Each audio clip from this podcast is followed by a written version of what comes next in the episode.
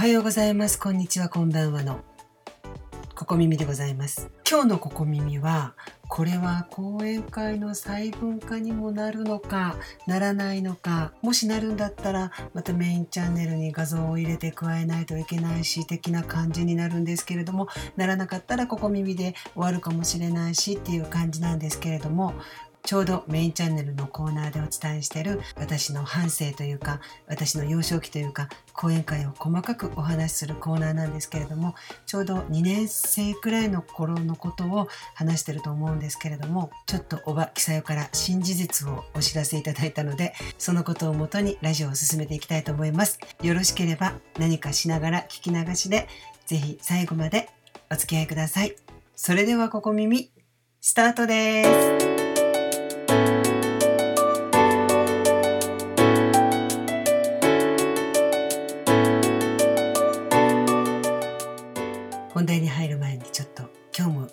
背後では龍がすやすやというかグーグーというか寝ておりましてあのいびきが聞こえるかもしれませんけれどもご了承ください。私の講演会動画をご覧いただいたことがある方だったらもうご存知だと思うんですけれども私の最初の人生の転機というのは5歳くらいだったんですね。小学校に入る入らないっていう時にいろいろと身の回りがガタガタと変わってきたのを今でも覚えてるんですけれども講演会なんかでは時間の都合上大家族の中で生まれ育ちましたって大きく話してるんですけれども私が生まれた時はキサヨと将来キサヨの旦那になる方と両親と兄とあと何人かの住み込みの職人さんがいるようなところで生まれたんですけれども祖母と祖父と一緒に住むことになったこととキサヨ私のもう親友でもありもう一人の母でもあり姉でもある母の妹おばあであるキサヨなんですけれどもキサヨが結婚して引っ越したことと私の中でごっちゃになってたんです。けれども先日おばであるキサヨといろいろ電話で話してたんですけれどもおばあちゃんが一緒に住むようになったのはあなたが5歳くらいの時で私が結婚して引っ越したのはあなたが7歳くらい2年生の時ぐらいだよということを聞いてあちょっとごっちゃになってたかもっていう話をしててその時にいろいろ祖母の話とか私の話とかいろいろ聞いたのでちょっとラジオにして残しておこうかなって思ったんですね。もういろいろお話ししてきてるんですけれどももうその頃は学校の担任の先生と戦いの日々というかもう慣れない生活で疲れ切った小学生の幕開けだったんですけれども記載用の話ではうちの父はたくさん兄弟がいる中で次男なんですね。そして私が5歳までは次男の父ではなくて父の兄長男のところに祖母と祖父はいたんですけれどもちょっとこれひどい話なんですけれども長男さんはなんか祖母と祖父がもう年を取って使い物にならないとお店の手伝いも子供の面倒ももう見られないくらい年を取ったのでもういらないって言って親を見ることを放棄してなのでうちの父がじゃあ引き取るよということで私が5歳の時に祖母と祖父と暮らすことになったんですけれどもここまで話しておいて 何なんですけれどもやっぱり私時系列って話すの本当に下手ですよね。大丈夫ですか？ちゃんと伝わってますか？大丈夫？なんか不安になってきたんですけど5歳の頃っていうのは本当に私の中ではもうバタバタしてたので祖父と祖母と一緒に暮らすことになって、まあ、離れをね父と母が立てて母の話では、まあ、子供がちっちゃかったからすごく助かったとは言いつつも私の目にはすごい嫁姑があるなと思ってたんですよ。父の兄も大阪に住んでたんですけれども祖母はもともと東京の人で祖父が宮崎県の人で祖父が東京で電気屋さんかな？何かの仕事をしててそれをきっかけに祖母と出会ってそして祖母は一旦は九州に行ったそうなんですけれどもその後で大阪に来たということなんですけれどもうちの祖母は本当に大阪が大嫌いというか大阪弁が嫌いだったんですね。何かでお小遣いとかをもらうとするでしょ？その時に大阪の人って「え嘘!」って言うんですよ。それをね祖母は大嫌いでおばあちゃんがね嘘ついてるって言うのかいっていう感じですごく怒るんですよ。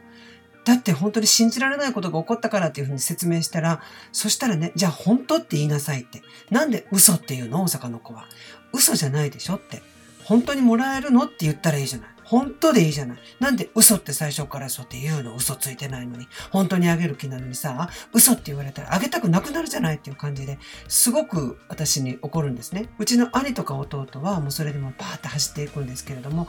私はじゃあ分かった今度から嘘じゃなくて本当っていうねごめんねおばあちゃんっていう感じだったんですけれどもそういう大阪人の癖というか本当に嘘つきっていうふうに言ってるつもりじゃなくて、まあ、大阪の文化なんですけれども、まあね、癖というかでも祖母はそういうのが大嫌いな人だったんですね。晩年は認知症になってしまって認知症になってからはもう戦争なんてないのに周りで日露戦争が起こってる日露戦争が起こってる焼夷弾が落ちてくるってずっと叫んでてもうそうやって亡くなっていった祖母なんですけれども結局大阪に出てきて一人も友達を作らなかったそうなんですね。そのくらい大阪が合わないと。そして私にも大阪弁を話すなと。私の前で話すとこは標準語を話しなさいみたいな感じでそして姿勢は正しなさいみたいな割とお行儀とかそういうのに厳しい祖母だったんですけれどもそんな祖母なのでほとんど外出もしないしいつも家にいるなっていうイメージだったんですね。年寄りといってもまだ私がちっちゃかった頃は60代ぐらいでそんなに年寄りでもない感じだったので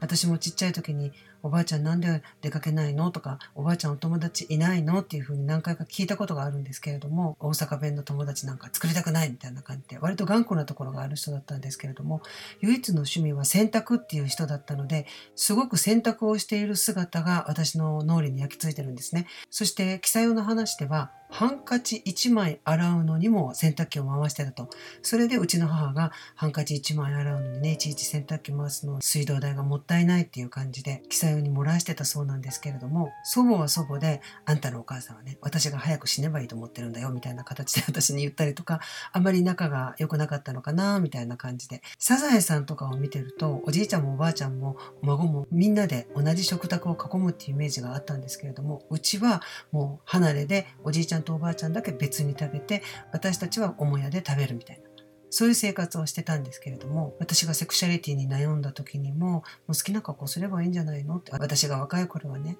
好きな格好もできなかったわって、物も選べなかったわって、何も売ってないし、もう灰色だったんだから、好きなことができる時代なんだから好きなようにしなさいみたいな、そういうおばあちゃんだったんですけど、その祖母が5歳に来て、あと2年間はキサヨもいたんですよね、実家にね。ただ一つ覚えてるのは、もうキサヨが引っ越す時に泣いて泣いて騒いだのは、もう脳裏に焼き付いてるんですよ。すごく覚えてるんですね。私の中で5歳も転機なんですけれども、キサヨが結婚して、隣の町に引っ越したあたりから、急に兄の暴力が、まあ、それまでもあったんですけれども兄の暴力がひどくなったんですね。何かあれば感触を上げて鉛筆で顔を刺されたりとか体を刺されたりとかもう殴られたりとか蹴られたりとか兄は父親から空手をちゃんと習ってたのでもう兄に殴られたら本当にもう立ち上がれないくらい痛いし私を殴って転ばせてお腹を何回も踏むみたいなねそういう感じの兄だったんですよ。そして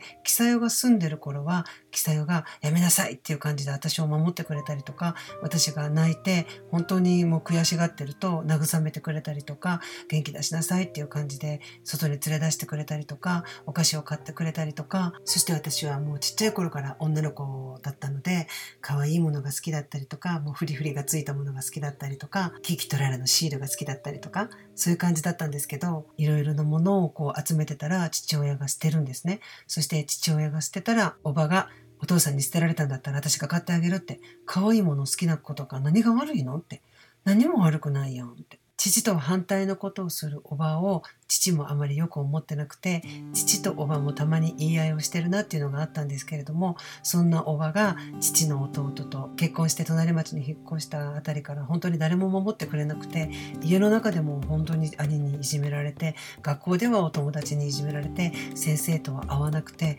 本当に疲れてた小学校2年生の私でした。なので私は木佐代が引っ越してからは学校から帰ったらこうおばあちゃんとずっといるようなおばあちゃんと一緒に宿題しておばあちゃんに縫い物を教えてもらってっていう感じだったんですね。ただ今思うとすごく祖母には不思議な力がある人だったんですね。もう全然生い立ちとは関係なくなってきましたけど 大丈夫でしょうか？なんかもう思い出しながら話してるのではい大丈夫でしょうか？祖母にもすごく不思議な力があるんですね。さっき長男が放棄をしてうちの家に来たって言いましたよね。祖母がうちの家に来るまではうちはケーキ屋さんとしての店舗を構えてなくて父は家の倉庫でケーキを作っていろいろな商店に卸すみたいな。卸販売みたいなことをしてたんですね。それが祖母が来てから急に商売がうまくいったんですよ。一方父親の兄の長男はどんどんどんどん商売がうまくいかなかったりとか家族が病気になったりとかいろいろなことが巻き起こってきたんですね。そして父が何かお店を出す時にも祖母がそこはやめた方がいいんじゃないかな何気なく言ったところにお店を出すと必ずうまくいかないとかそこはすごくいいんじゃないかなって何もその土地柄とか知らないんですよ。それを祖母が雰囲気でそう言うとなんかそこがうまくいったりとかそして私が高校生の時に初めて読書感想画コンクールみたいな形で絵の賞を賞といっても銅メダルの佳作賞なんですけれども佳作賞をもらった時にも両親は反対してたんだけれども祖母はあなた絵描きになったら成功するかもねってボソッと言ったんですよ。やっていけるかもよって。みんなこんな下手な絵で成功するなんて言ってないよって。うんでもなんか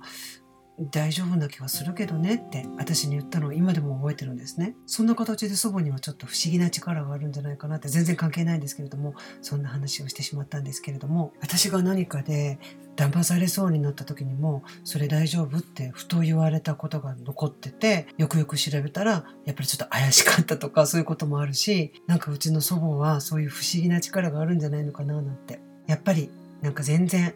生い立ちとは関係のないトークになってしまった感じなんですけれども大丈夫でしょうか？そんな感じで私の中ではキサヨと祖母が入れ替わりでっていう感じでなんとなく思ってたんですけれども実際は2年も空いてたというようなそんな感じなんですけれどもやっぱりこれ生い立ちではなかったですね。はい。なんか祖母の話になってしまってね、やっぱり行き当たりばったりの雑談っていうのはこんな感じなんですけれどもやっぱりどうでしょうか？ちゃんと台本決めてちゃんと筋を立てて話した方がいい感じですか？なんかりゅうくんが起き始めてカサカサとしておりますけれどもこういう雑談どう？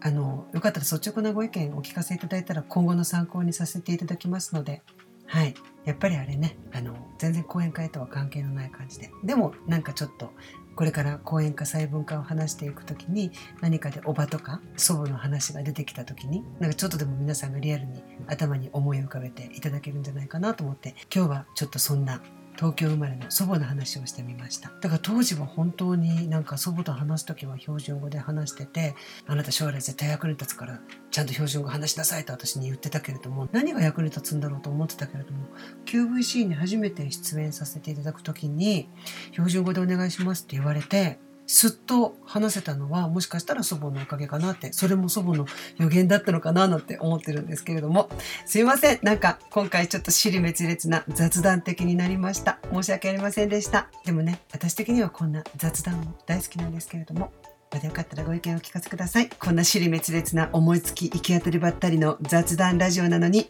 最後までお付き合いいただいてありがとうございました。それではまた。